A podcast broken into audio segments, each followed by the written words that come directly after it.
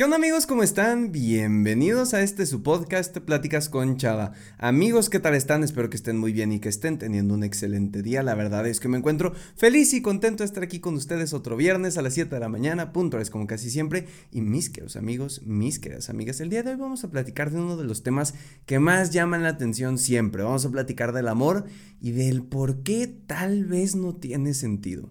Así que vamos con la intro para empezar de lleno con este episodio. Hola, me llamo Salvador, pero la mayoría me dicen Chava. Soy un creador de contenido, conferencista principiante y estudiante de psicología. Y con este podcast busco compartirte experiencias, historias, pero sobre todo consejos y herramientas que te ayuden a crecer personalmente. Todo de manera entretenida y sencilla, para que juntos podamos superarnos. Bienvenido. Y bueno amigos, vamos a comenzar. Oigan, la verdad es que... Eh, el tema del amor siempre es un tema que pues jala bastante bien, la verdad. De los episodios más escuchados casi siempre son del amor o de algo que tenga que ver relacionado, pero no me gusta quemar tanto el tema porque a veces siento que cuando algo te funciona lo puedes llegar como que a quemar. Entonces no me gustaría que de cuatro episodios que hay al mes tres fueran acerca del amor, pero ya de qué cosas sin sentido, ¿no? El amor en los perros, el amor en la familia, el amor a las tortugas, y que nada más sea amor, amor, amor, amor para obtener visitas. La verdad no me gustaría, pero me pareció interesante el tema que les propongo el día de hoy, de que el amor no tiene sentido, y quiero hacer una breve reflexión de cómo va todo esto y de por qué tal vez sí o tal vez no, o qué se necesita para que tenga un sentido. Entonces, y de eso vamos a platicar el día de hoy. Me parece un episodio muy interesante y quiero que empecemos a reflexionar. Eh, todo este tema surge y sale de una plática que tuve en redes sociales la semana pasada porque compartí algo en mis historias. No me acuerdo bien el qué. No, no es cierto, sí. Eh, últimamente ha habido como una parte muy de moda en la que todo el mundo está publicando signos más compatibles. Creo que son los signos del zodiaco, ¿no? Entonces empiezan Cáncer con Capricornio y Leo con Virgo y Virgo con eh, Tauro y Tauro con, no sé, o sea, la verdad no me lo sé, no es un tema que conozca eh, y sinceramente que sea como de mis gustos, como para tener que investigarlo. Respeto a la gente que cree en esas cosas, todo bien con ellos, no es parte de, de mis creencias. Pero por hacer las risas, siempre cuando todo el mundo habla de sus signos, pues yo nunca sabía cuál era el mío, entonces preguntaba y preguntaba y preguntaba. Y ya hasta que por fin se me quedó que según esto soy el Leo. No sé qué signifique, no creo que una estrella defina mi personalidad. Pero bueno, porque todo el mundo lo hace mm, por conocer qué era lo que se suponía que era mi signo, ¿no?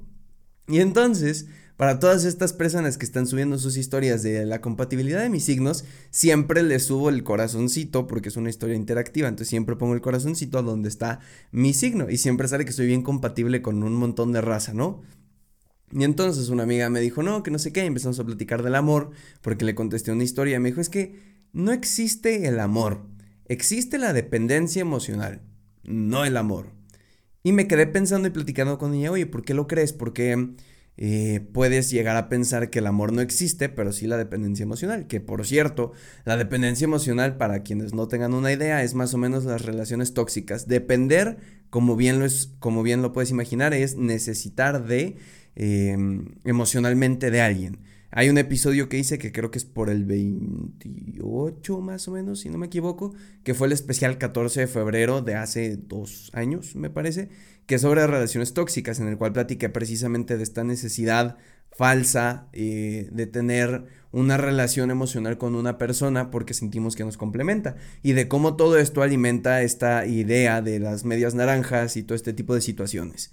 Pero el punto es que debatiendo con mi amiga acerca de si existe o no el amor o solo es la dependencia emocional, le dije, a ver, no tengo herramientas para afirmar o negar que existe el amor, porque si nos vamos a un debate un poquito más elevado, alguien me puede llegar a decir es que el amor no existe, es un constructo psicológico o social que las personas creamos para alejarnos de la soledad y sentirnos unidos a este mundo. ¿En qué aspecto? Obviamente y hay ciertos filósofos que lo hablan eh, en su momento, en, el pasado, que lo hablaron, que decían es que el hombre lo que más le tiene miedo es estar solo con sus pensamientos, eh, lo que el hombre más teme es estar solo en un mundo lleno de nada, ¿ok?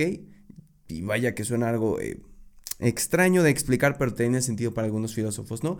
Y entonces decían que por eso creamos las relaciones de pareja, para no quedarnos solos, por eso el hombre primitivo creó la vida en comunidad. Dejaron de cazar mamuts solos y morir, entendiendo que comunidad podrían hacer muchas más cosas y crecer y tener eh, más avances y sobre todo no estar solos. Entonces muchas personas dicen que el amor es esta eh, regla social, vamos a llamarlo así, este constructo que nosotros creamos para evitar estar solos, para poder tener incluso exclusividad. Es decir, yo cuando amo a una persona y es mi pareja es exactamente con lo que acabo de decir, mi pareja. No de Juanito, no de Chuchita, no de Prenganito, es mi pareja. Y entonces de eso van las relaciones de amor a veces, de creer que es una manera de tomar algo exclusivo, de tener algo que nadie más va a poder tener y que además me satisfaga necesidades y evite que esté solo.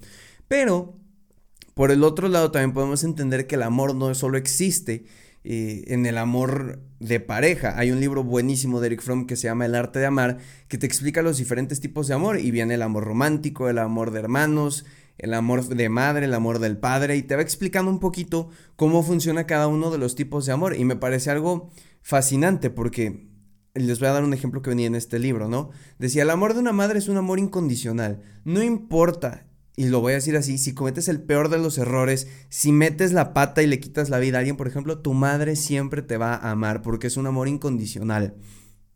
En cambio, el amor del padre es un amor que se busca y se desea ganar y es por eso que muchos niños imitan a los padres, así como, ay, si mi papá es ingeniero, no sé qué, yo también quiero hacerlo porque creo que al parecerme o asemejarme a él, voy a poder adquirir ese amor, porque el padre te hace entender que si tú fracasas, y no en el sentido de que no seas exitoso, sino en el sentido de que cometas actos que vayan en contra de la moral que te han construido desde que eres niño, probablemente puedes perder ese amor, no es como el de la madre que hagas lo que hagas, ahí va a estar, no, no, no, aquí viene con el padre diciendo, ¿sabes qué?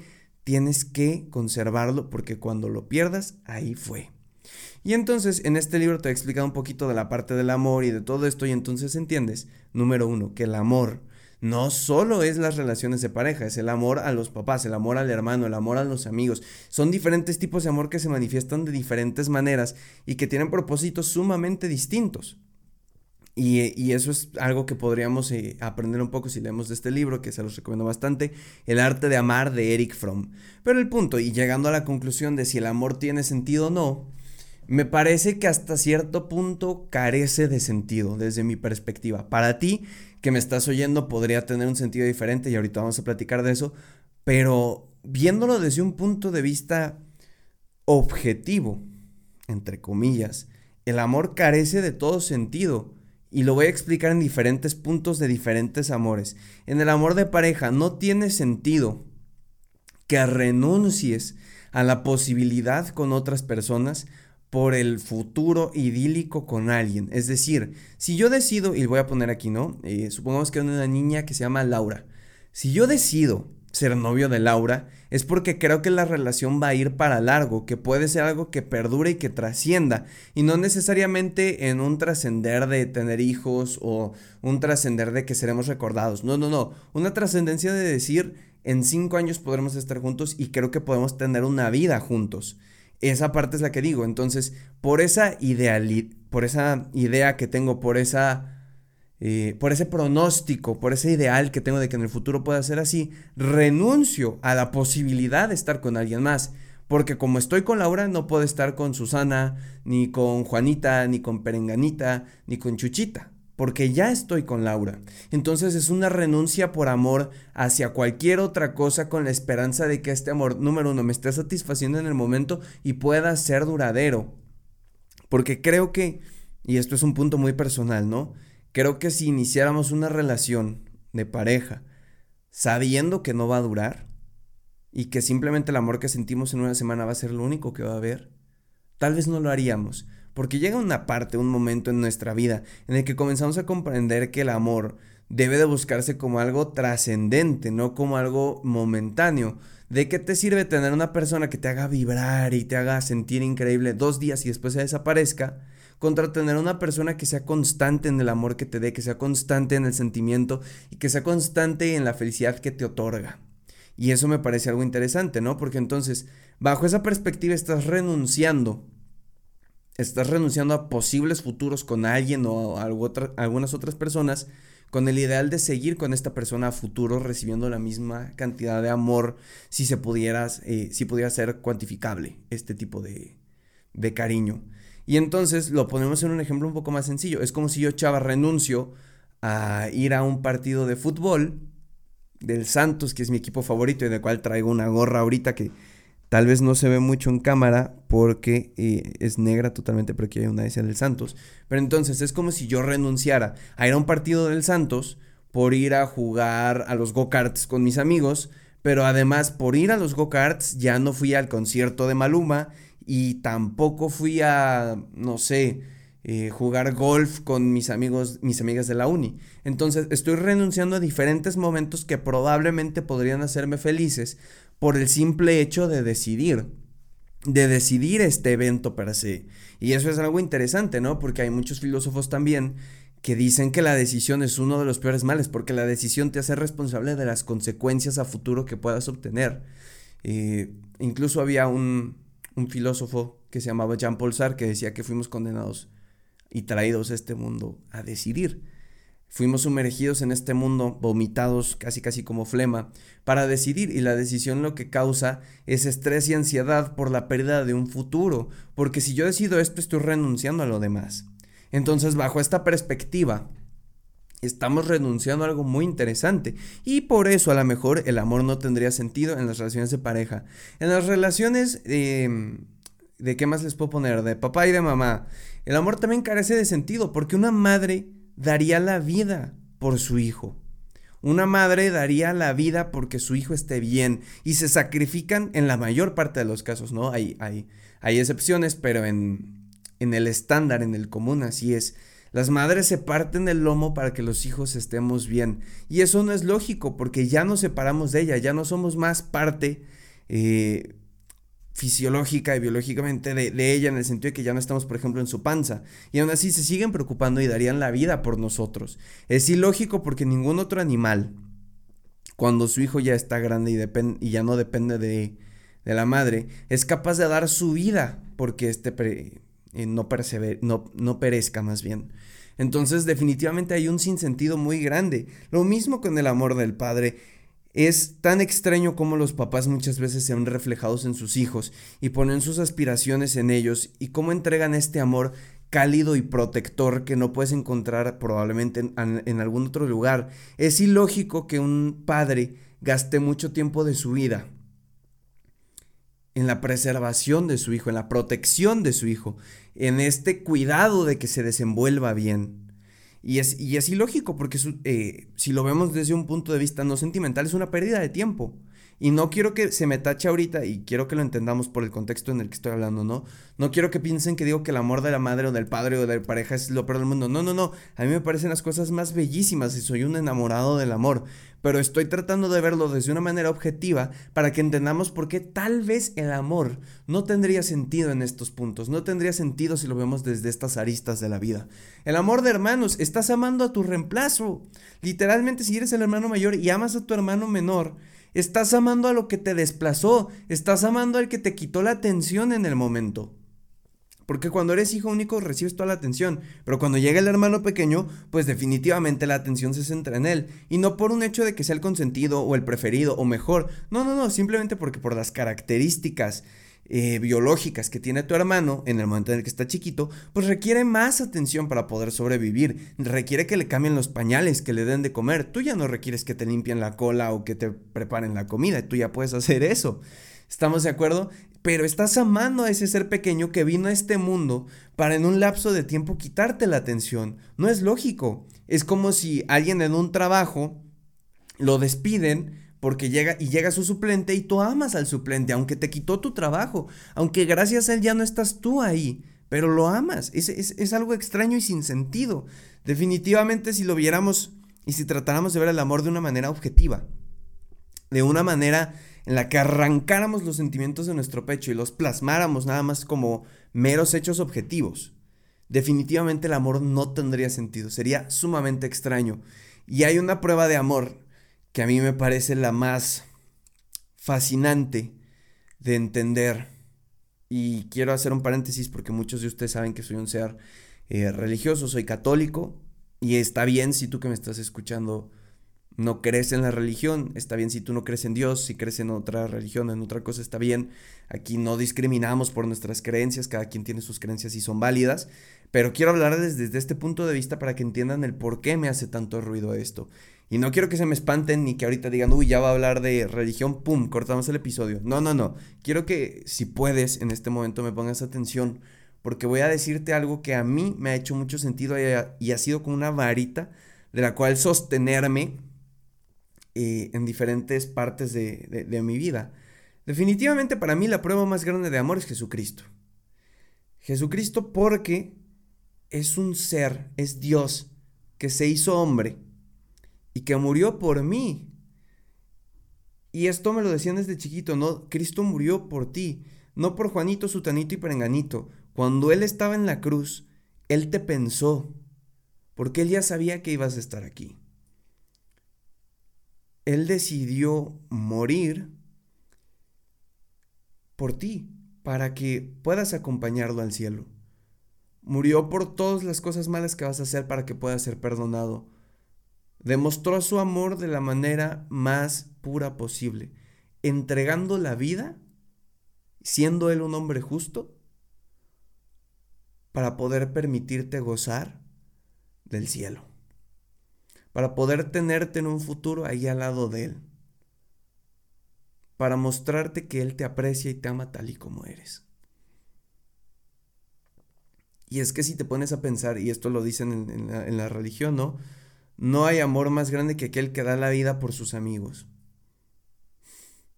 Y es que, tratando de verlo de una manera objetiva, carece de sentido. ¿Por qué Dios se haría hombre y moriría por mí? ¿Por qué si yo no valgo lo que vale un Dios definitivamente me quedo sumamente corto? Dios está en el nivel un millón quinientos y yo estoy en el menos cincuenta. Pero esa expresión de amor me hace entender que Él estaba ahí.